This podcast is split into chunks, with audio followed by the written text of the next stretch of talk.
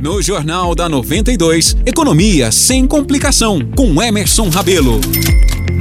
Começa agora o quadro Economia Sem Complicação, apresentado pelo economista e consultor financeiro Emerson Rabelo, que já está aqui nos estúdios da 92. E Emerson, na edição de hoje do nosso quadro, a gente vai falar sobre o aumento das recuperações judiciais, que tem saído muito na mídia. Recentemente, a gente teve as lojas americanas eh, que apresentaram um grande rombo financeiro, agora outras varejistas dos ramos dos livros, das bebidas, também vêm apresentando isso e tem gerado dado um sinal de alerta muito grande para o mercado nacional, né? Sim, o sinal de alerta foi acionado, né? Mas parece que não estão percebendo isso ainda aí.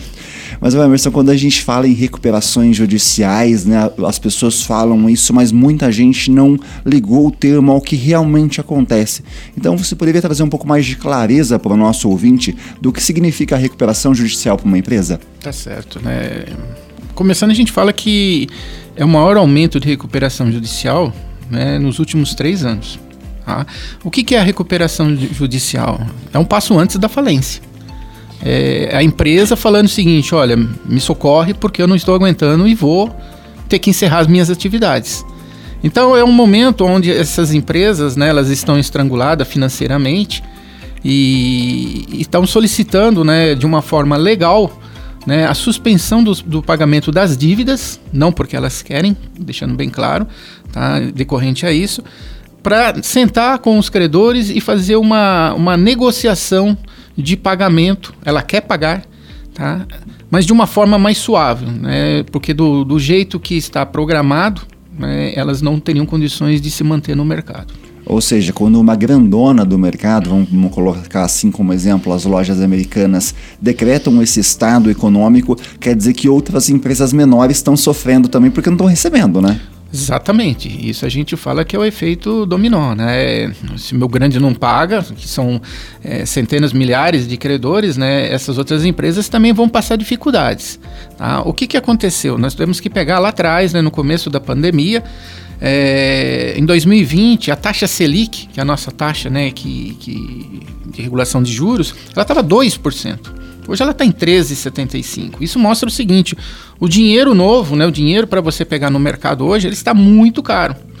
E quando começou a pandemia, né, é, nós tivemos muitos estímulos governamentais de linhas de créditos para pagamento de salário, de capital de giro. Por quê? Porque as empresas pararam. Nós ficamos em casa, trabalhando em home office e muitas empresas arcando com salários, é, paralisação da sua produção. E fizeram o quê? Novos né, aportes de dinheiro via né, terceiros que foram empréstimos bancários. E esses, é, esse dinheiro, né, esses empréstimos, eles estão vencendo né, e precisam ser renovados. E temos, né, somado a isso, além da inflação alta, o consumo em queda. Então essas empresas né, acreditavam que pós-pandemia a gente voltaria para um cenário é, de igual para melhor, as pessoas querendo consumirem, né, uma vida nova aí. Mas isso não ocorreu di diante essa inflação e esses juros altos. E aí o que, que agora está acontecendo com as empresas? As empresas precisam liquidar esses empréstimos. E buscar o dinheiro no mercado está caríssimo. Né? É uma forma, até a gente comentou anteriormente, impossível né, de você pegar esse dinheiro para uh, futuramente ir pagando, ainda com consumo em queda. Tá? Então, isso aí são os principais fatores. Em 2022, né, é, mais de 6 milhões de empresas estavam inadimplentes. Então, a gente, quando a gente fala de empresa, nós estamos falando desde a grande, porque sai muito no noticiário, noticiário a grande, mas o, o, mercado são das pequenas, micro e pequenas empresas que estão sofrendo até mais. Tá? É, então nós temos que, que fazer alguma coisa né, para que essa economia volte né, e que dê esse fôlego para essas empresas poderem se reestruturar. E o Emerson, você como consultor financeiro, eu acredito que muitas empresas devem chegar até você caminhando já pensando nesse tipo de situação, mas a situação para as pequenas empresas de recuperação judicial é tão favorável, entre aspas, assim quanto das grandes? Eles têm essa facilidade em impedir esse recurso? É, as regras né, são iguais para todas, mas a gente sabe que não é tão fácil. Tá? Uma grande empresa é, milhares de empregos, porque quando a gente fala de uma empresa, a gente às vezes pensa nos funcionários dela. Não, mas a gente tem que ver a cadeia produtiva num si. É, ela é muito é, grande, né, é gigante para se falar. Então, se uma grande fecha, né, milhares de outros postos em outras empresas, com certeza também vão se adequar e vão acabar fazendo demissões. A pequena, né, em si, é, ela tem o, o, seu problema igual ou até mais grave do que a grande por causa de, de poder né, ter crédito no mercado. Porque não é fácil é, você negociar. São muitas exigências, os bancos estão corretos em, em, solicitar, mas muitas vezes as empresas não conseguem. Por isso que a gente tem até uma linha, né, o FAMP, que é um, uma linha de crédito onde. É, funciona até como, vamos dizer, um fiador, entre aspas, né? Mas desde que o banco, o banco aceita para os pequenos. É uma ajuda, é uma ajuda. Mas estão sofrendo bastante. Ah, porque uh, o que nós estávamos comentando aqui em bastidores, o que paga uma dívida? O que paga uma dívida é lucro.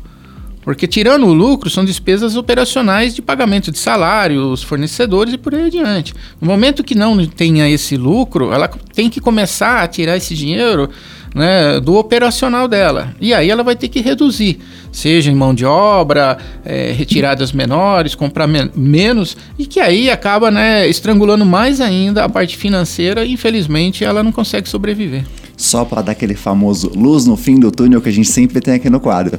Durante a sua fala, você mencionou algumas coisas que deveriam ser feitas para dar uma amenizada nesse quadro, mas só para ressaltar, Emerson, o que a gente pode esperar? Aliás, o que seria melhor para que a gente tenha uma recuperação dessa nossa economia no médio prazo aí para dar uma estabilizada nesse quadro de recuperações judiciais e todo mundo respirar legal? É, o que precisa são né, ações efetivas governamentais. Tá? É, agora nós estamos num processo de alguns produtos de ter até altas. A gente pega o leite, né? Outono, inverno, estiagem, é, tem que alimentar o gado com, com pastagem. Isso vai aumentar os preços de alguns produtos e, consequentemente, de outros. Então, é, nós precisamos né, que por mais que sejam apenas três meses de governo, tem um olhar né, específico aqui para o nosso país. E, infelizmente, às vezes arcar com algum, alguma é, mudança né, do, do, que normalmente é feito para atender. Né? É, é um corpo que já chegou na emergência lá, tá pedindo o seguinte: olha, não vai fazer o meu cadastro, né? Primeiro me ressuscita aí, deixa eu voltar à vida, depois a gente conversa. Tá? Uma forma bem lúdica para falar, né? Então vamos dar uma olhadinha aqui dentro, vamos tentar aí eh, algumas medidas governamentais de, de queda de inflação, de juros mais baixos, para dar fôlego para essas empresas.